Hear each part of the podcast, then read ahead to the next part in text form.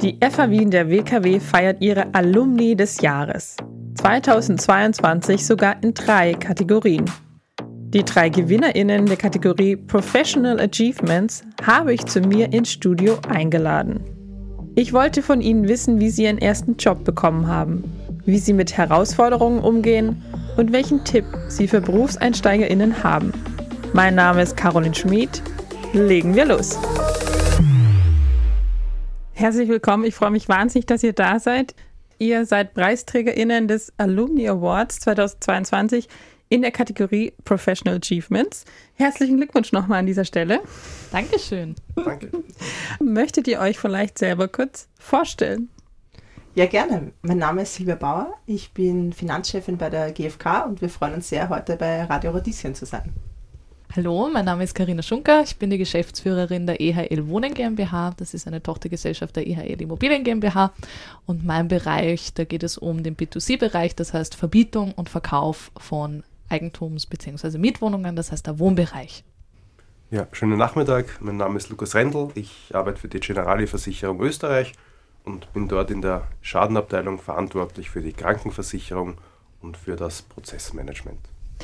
Ich habe mir überlegt, bevor wir jetzt über eure tollen Karrieren sprechen, möchte ich irgendwie den Einstieg wissen. Was war denn euer erster Job und wie habt ihr ihn bekommen? Das ist für mich relativ simpel, ja, denn mein erster Job war auch bei der GfK Austria. Das heißt, nach der Hack habe ich mich bei unterschiedlichen Unternehmen beworben und dort hat mir eigentlich das Unternehmen und auch die Kollegen am besten gefallen und ja, daher bin ich nach wie vor glücklich dort. Ja, bei mir sehr ähnlich. mein erster Vollzeitjob war bei der EHL, damals im Maklervertrieb für Mietwohnungen. Also ich komme aus dem operativen Bereich und bin deswegen jetzt auch schon zehn Jahre im Unternehmen und dort ebenfalls sehr, sehr glücklich. Deswegen zieht es mich auch nirgendwo anders hin. Und zuvor hatte ich neben der Schulzeit, wenn das vielleicht auch noch zählt, einen Samstagsjob als Verkäuferin beim Biper. Das zählt auf jeden Fall. Das war bestimmt harte Arbeit. Für das, dass die anderen immer feiern gegangen sind am Samstag und ich brav arbeiten gegangen bin, ja, kann man schon so sagen. Absolut. Lukas, wie sah das bei dir aus? Bei mir war es ein bisschen anders, weil ich habe nicht gleich sofort bei der Generali Versicherung begonnen. Ich wollte ursprünglich einen ganz anderen Karriereweg einschlagen. Ich wollte immer schon Rechtsanwalt werden und habe Just studiert und einen Master für Wirtschaftsrecht gemacht und habe dann klassisch meine Ausbildung begonnen, ähm, Gerichtsjahr gemacht und dann in, in zwei Rechtsanwaltskanzleien gearbeitet und äh, bin aber darauf gekommen, dass die Arbeit dann doch nicht so ist, wie ich es mir zehn Jahre lang vorgestellt habe. Ich habe mit 14 das erste Mal gesehen eine Frage der Ehre mit Tom Cruise und äh, Jack Nicholson und wie Tom Cruise den Jack Nicholson verhört hat, habe ich gesagt, das wäre so genau meins. Ja. Nur äh, zehn Jahre später habe ich dann drauf gekommen, das ist alles doch nicht so. Und habe mich dann verändert beruflich und bin zur Generali-Versicherung gekommen, weil die gerade einen Juristen gesucht haben. Habe dort begonnen und in den letzten zwölf Jahren dann einfach immer wieder ähm, Entwicklungen gemacht und bin jetzt das zweite Jahr jetzt in, in diesen Funktionen, in denen ich tätig bin. Mhm. Jetzt ist vielleicht allen HörerInnen schon aufgefallen, ihr habt noch eine Gemeinsamkeit und zwar seid ihr alle recht lange oder ihr beiden überhaupt nur bei einem Unternehmen beschäftigt, was jetzt in unseren Zeiten gar nicht mehr so üblich ist oder man hört eher davon, dass Leute ganz oft den Job wechseln und was ist denn vielleicht aus eurer Sicht äh, ein Vorteil, dass man längere Zeit beim Unternehmen bleibt? Also bei mir, äh, bei mir war das, das entscheidende Kriterium, warum ich immer noch bei der Generale bin, dass ich von Anfang an das Gefühl hatte, dass dem Unternehmen und vor allem auch meinen, meinen Vorgesetzten meine Entwicklung fachlich wie persönlich einfach wichtig ist. Es war immer Bewegung in meiner Karriere. Ich habe äh, so fast jedes Jahr hat sich irgendwie etwas Neues ergeben. Und äh, das ist etwas, was ich halt auch den jungen Kolleginnen und Kolleginnen und Mitarbeiterinnen mitgeben möchte. Immer neue Herausforderungen suchen, immer sich selber die Frage stellen, wie, wie kann ich mich denn weiterentwickeln? Ja, nicht nur fachlich, sondern auch die persönliche äh, Ebene ist da ganz, ganz wichtig. Und auch selber wirklich aktiv darauf schauen, dass man seine Karriere vorantreibt. Also man muss auch schon an seiner Sichtbarkeit arbeiten, man muss zu seinen Vorgesetzten zum Unternehmen gehen und halt auch wirklich aufzeigen und signalisieren, dass man mehr kann und auch mehr möchte.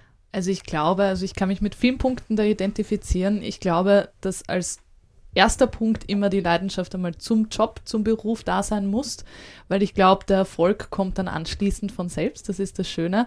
Und auf der zweiten Seite, was am Anfang wahrscheinlich auch immer ganz stark ausschlaggebend ist, ist das Kollegium. Das heißt, dass man an einen Ort sehr gerne kommt, wo man arbeiten ist, dass man vielleicht auch den ein oder anderen Freund findet, wo man sich dann auch austauschen kann über die Gegebenheiten oder auch über äh, einen Kunden oder ja, über besondere Aufgabestellungen und sich auch hier Hilfe und Unterstützung holen kann innerhalb des Unternehmens.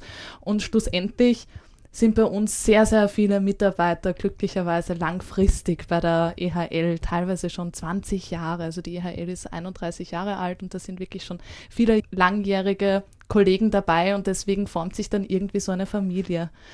Und das ist sicherlich ein ganz, ganz wichtiger Punkt, dass man ein eingespieltes Team ist, dass man einander kennt, dass man auch weiß, wo man auch Unterstützung braucht für besondere Aufgabestellungen, aber eben auch die Weiterentwicklungsmöglichkeit und die Perspektive, die mir auch immer ermöglicht wurde. Und da komme ich jetzt wieder auf das Thema Leidenschaft zurück. Also ich glaube, wenn man mit viel Leidenschaft dran ist, ergeben sich solche Chancen und Möglichkeiten. Auf der anderen Seite muss auch das einfach ein Arbeitgeber erkennen. Und das funktioniert bei uns sehr gut. Also die Vorgesetzten haben Potenziale auch immer rasch erkannt, gerade auch bei jungen Leuten Chancen zu geben.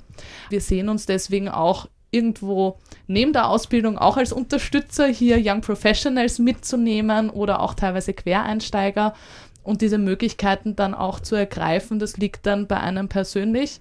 Und so wie du gesagt hast, es ist selten, dass viele über Jahre hinweg, teilweise eben schon zehn Jahre hinweg bei einem Unternehmer sind. Das sehe ich auch jetzt ganz speziell, weil ich auf der anderen Seite sitze und immer wieder Bewerbungsunterlagen vor mir liegen habe, wenn ich mein äh, Team ausbauen muss und möchte dann ist das für mich schon ein wesentliches Entscheidungskriterium. Bin ich an dieser Person interessiert? Hat die jedes Jahr einen anderen Arbeitgeber, dann ist das Interesse ein bisschen kleiner, um ehrlich zu sein. Und wenn hier aber eine Kontinuität dran ist, indem man merkt oder auch das Gefühl hat, da will jemand wirklich etwas in einem Unternehmen erreichen, der ackert sich da rein, ja, und der hat auch Lust auf Langfristigkeit und ist vielleicht auch loyal zu seinem Arbeitgeber, dann ist das schon ein Punkt, der für mich sehr ausschlaggebend ist im Bewerbungsprozess. Mhm. Silvia, wie ist das bei dir? Ja, ich kann mich eigentlich dem nur anschließen, was die Kollegen schon gesagt haben.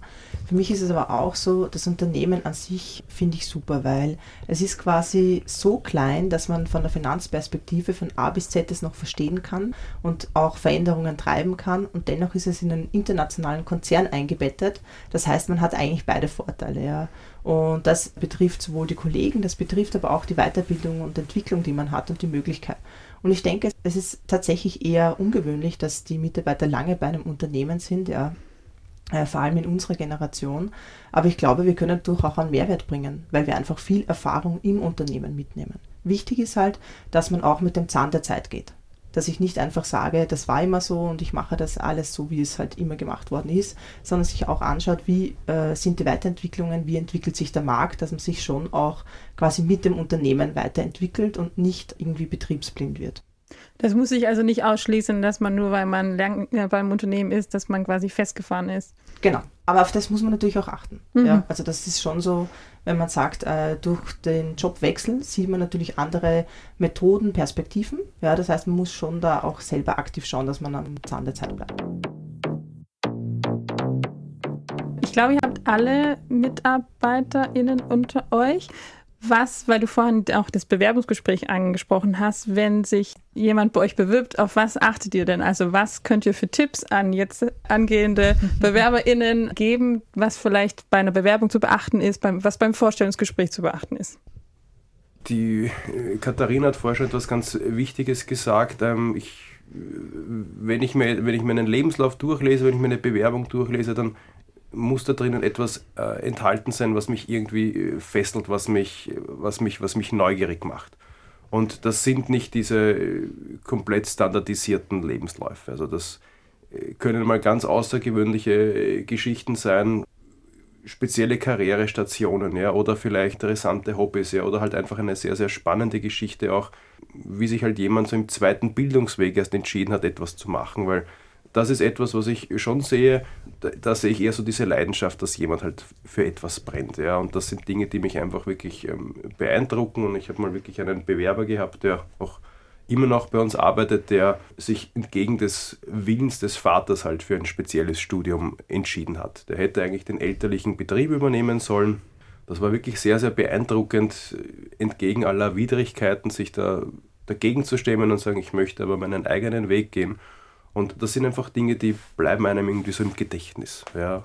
Und das ist etwas, auf das ich immer achte und meistens kristallisiert sich aber dann erst im Bewerbungsgespräch persönlich heraus. Da muss man auch einfach wirklich sehr gut und aktiv einfach äh, zuhören und auf die Leute eingehen.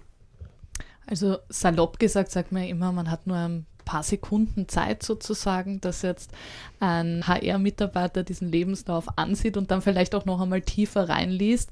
Und vielen ist das wahrscheinlich nicht so bewusst und denken sich so, ah, das wird nur erzählt oder drüber gesprochen, aber tatsächlich ist es so, man muss sich vorstellen, dass gerade wir, und ich glaube, da darf ich für uns alle sprechen, einfach sehr viel um die Ohren haben, sehr, sehr viele andere Themen tagtäglich abzuarbeiten und abzuhandeln haben, gerade eben als Führungsposition. Und deswegen ist die Zeit gerade für solche Themen dann knapp, wenn auch wichtig. Aber deswegen, so, so wie du auch gesagt hast, der erste Moment und der erste Blick entscheidet dann schlussendlich auch, schaue ich es mir näher an und gibt es da etwas, was mich interessiert, was ich vielleicht noch einmal näher herausfinden möchte. Und der Punkt mit wie viele Stationen in welchem Zeitraum, das ist zum Beispiel etwas, was ich immer sehr schnell überfliege, um einmal so ein erstes Gespür dafür zu bekommen. Aber eben auch die Ausbildungsstationen, klar, also das sage ich jetzt nicht nur, weil wir bei Radio Radieschen sind und, und der FH Wien, sondern das ist natürlich auch relevant, um einfach einmal zu sehen, ja, vielleicht hat er andere Stationen durchlebt, aber hat er vielleicht auch schon hier Erfahrung sammeln können oder auch einen theoretischen Background gesammelt? Äh, wie könnte ich ihn dann auch einsetzen? Welche Fähigkeiten könnte er mitbringen? Und im Zuge dessen dann auch, wie gut kann er zum Beispiel das bestehende Team ergänzen mit seinen Fähigkeiten? Und das ist der zweite Schritt beim persönlichen Kennenlernen, dass man auch schaut, ob auch die persönliche Seite zum Team, also nicht nur mir jetzt zusagt, sondern auch zum gesamten Team gut dazu passt, weil das habe ich auch schon vorhin gesagt. Ich finde das immer ganz, ganz wichtig, dass man sich wohlfühlt, dass sich das Team gut ergänzt und dass man gerne in die Arbeit kommt und sich die Menschen auch untereinander, auch wenn sie noch so unterschiedlich sind, aber möglichst gut verstehen und auch zusammenarbeiten. Dem kann ich eigentlich nur zustimmen. Für, ergänzend ist für mich immer auch wichtig, dass ich erkenne, was der Bewerber machen möchte dass das nicht einfach eine Blindbewerbung ist, ja, sondern dass ich da auch erkenne, warum er sich auf diese Stelle beworben hat. Ja. Sei es aus den Stationen, die er gemacht hat, sei es ein Motivationsschreiben, das vielleicht beiliegt, ja, wo man einfach gleich sieht auf einen Blick, okay, ich, ich bin ein Quereinsteiger, aber ich möchte das und das machen oder habe diese Ausbildungen gemacht. Ja. Das ist für mich auch wichtig, ja, weil man merkt schon, dass man eigentlich einige Lebensläufe kriegt, die gefühlt an jedes Unternehmen in gleicher Art und Weise geschickt werden. Ja. Und dann bin ich mir manchmal nicht sicher, ob sich der Mitarbeiter oder der Bewerber wirklich für das Unternehmen bzw. den Job interessiert. Jetzt seid ihr ja alle schon recht weit oben auf der Karriereleiter. Mich würde interessieren, gab es Schlüsselmomente oder Entscheidungen, die ihr getroffen habt oder vielleicht auch Personen, MentorInnen, die ein Stück weit dafür verantwortlich sind, dass ihr jetzt da seid, wo ihr steht? Also für mich definitiv, ja. Also ich hatte, ich würde sagen, drei Personen, ja, die mich dahin gebracht haben, wo ich bin. Wo es einfach gut war zu sehen, wie haben die gehandelt, was haben die gemacht, was gefällt mir an dem, wie sie handeln und was gefällt mir aber auch nicht. Und auch, dass ich beruflich selber durch eine harte Schule gehen musste. Ja. Also ich war äh, längere Zeit im Osten tätig und da auch für äh, unterschiedliche Länder und musste da ein Finanzsystem umstellen. Und da musste ich von heute auf morgen einiges selber machen. Und ähm, ich habe zwar den Support bekommen, also ich sage immer, ich wurde gefordert und gefördert, aber ich musste schon auch mit dem Kopf gegen die Wand und das hat mir aber gut getan, weil es mir gezeigt hat, wie wichtig es ist, dass man auch für manche Sachen kämpft, dass man aus seiner Komfortzone auch rausgeht. Und das hat mir sicher nicht geschadet. Und so gibt es mehrere Beispiele, wo ich sage, von diesen drei Personen, die mich bisher auf unterschiedlichen Ebenen begleitet haben, konnte ich einfach viel lernen. Gibt es bei euch auch sowas? Also es wäre gelogen, wenn man sagt, nein, da gibt es niemanden. Also Alles alleine arbeitet. genau. Ja, ich meine, natürlich Na, gehört, ja, gehört auch Fleiß dazu und, und Engagement und viel Motivation, auch wenn man sie vielleicht in dem Moment gar nicht so im ersten Schritt verspürt. also irgendwo ein Antrieb muss schon auch immer da sein, der von einem persönlich ausgeht. Aber schlussendlich, glaube ich, profitiert man immer von allen Begegnungen. Also gerade bei uns haben wir einen, einen sehr starken kundenorientierten Dienstleistungssektor, den wir hier abarbeiten und abhandeln. Und man ist tagtäglich mit 15, 20 fremden Personen in Kontakt. Ja, und man lernt aus jeder Begegnung schlussendlich. Und das ist schon etwas, was einen prägt, vor allem aber auch die, die Vorgesetzten, so wie du auch wiederum gesagt hast.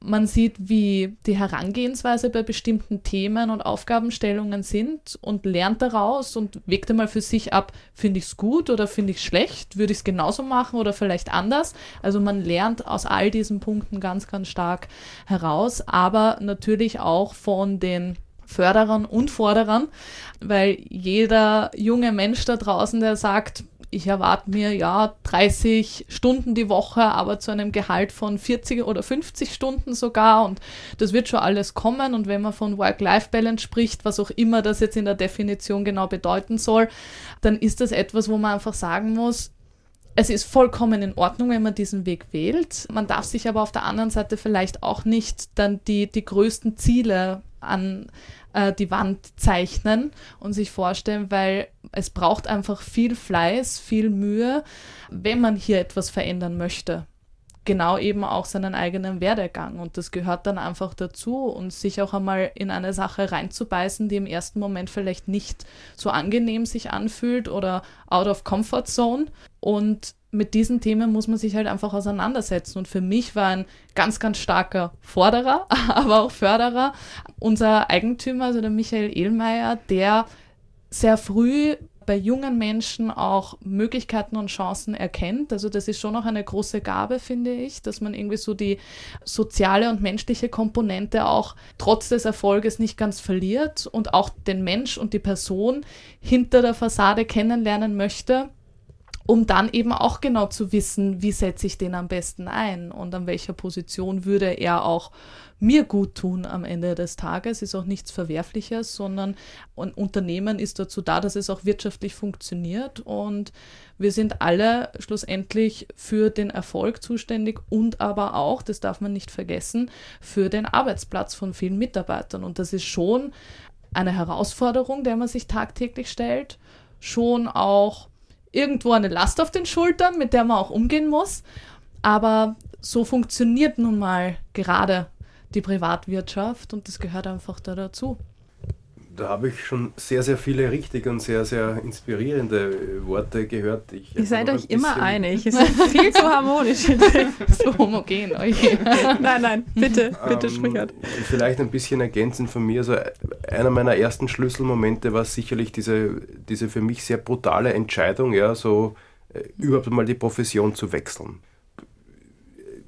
die speziellen Studien dafür durchlaufen, alles gemacht und dann wirklich selber auch so ehrlich zu sich selber sein, sagt, das ist jetzt nicht das, was mich den Rest meines Lebens wirklich glücklich macht und äh, so wie es die Katharina gesagt hat, wenn man die Leidenschaft dafür nicht hat, wenn man dafür nicht brennt, dann äh, kann ich mir auch nicht vorstellen, dass man erfolgreich sein wird. Also das war mal so ein wirklich ein Schlüsselmoment äh, zu sagen, ich mache jetzt ganz etwas anderes.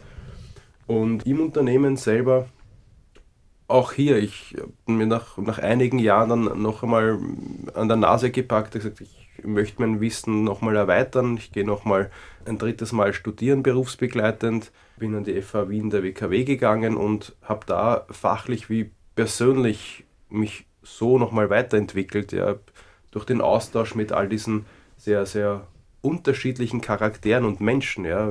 Wenn man Just studiert, dann trifft man doch auf eine sehr, sehr homogene Peer Group. Ja aber bei einem Postgraduate-Studium, ja, ähm, unterschiedliche Branchen, unterschiedliche Herkunft, ganz andere Zugänge, das hat mich persönlich auch sehr, sehr weitergebracht und natürlich wäre das alles nicht möglich gewesen ohne bestimmte Personen. Ich habe immer schon sehr zu meinem Vater aufgesehen, ja, der immer mir ein, ein sehr großes Role Model war, wie man halt äh, Karriere, aber halt auch Familie und Vater sein unter einen Hut bringen kann und meinen zweieinhalbjährigen Sohn und versuche das halt jetzt auch bestmöglich umzulegen und hatte natürlich auch bei der Generali einen Mentor, der so wie bei der Katharina auch sehr früh irgendwie in mir etwas gesehen hat, etwas erkannt hat und mich da zehn Jahre lang wirklich täglich gefördert, aber halt auch sehr, sehr stark gefordert hat. Und das ist etwas, was ich auch glaube, was sehr viele halt einfach nicht sehen.